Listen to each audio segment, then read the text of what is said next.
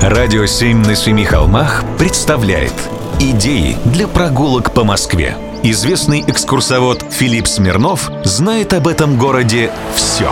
Прогулки со Смирновым. Здравствуйте. На юго-востоке нашей столицы стоит замечательный памятник. К нему мы и идем. Находится он у дома один по улице Старые Кузьминки, и это в усадьбе Кузьминки. А памятник – памятник Ильичу, но особенный. И вот как было дело – в гостях у владельцев Кузьминок часто бывали представители царской семьи. Так, в 1835 году здесь побывал Николай I. Чтобы увековечить сей факт, в 1856 году Голицыны, владельцы Кузьминок, установили здесь памятник-колонну на постаменте из красного гранита. Памятник не был фигуративным, но все же – как вы знаете, с 1917 года массово уничтожались всякие признаки царизма. Царские вензели, короны и двуглавые орлы, а также памятники царям и их слугам. Исключение, пожалуй, составили только дорогостоящие элементы типа двуглавых орлов на Кремле. Но и их снесли. А так мы с вами знаем, что и памятник Скобелеву убрали напротив Тверской 13, и колонну в Александровском саду перелицевали.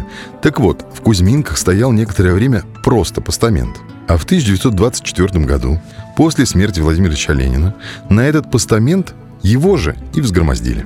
Поставили памятник вождю мировой революции в подмосковных тогда Кузьминках. Тогда правая длань его вздымалась вперед и вверх.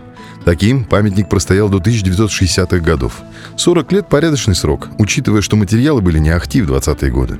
А вот динамичный памятник, который мы с вами видим сейчас, поставили уже в поздние 60-е годы.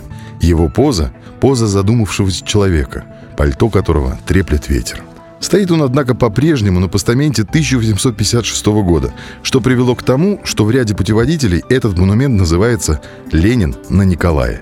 Почти рябина на коньяке. Поезжайте, посмотрите. Прогулки со Смирновым. Читайте на сайте radio7.ru. Слушайте каждые пятницу, субботу и воскресенье в эфире «Радио 7» на Семи холмах.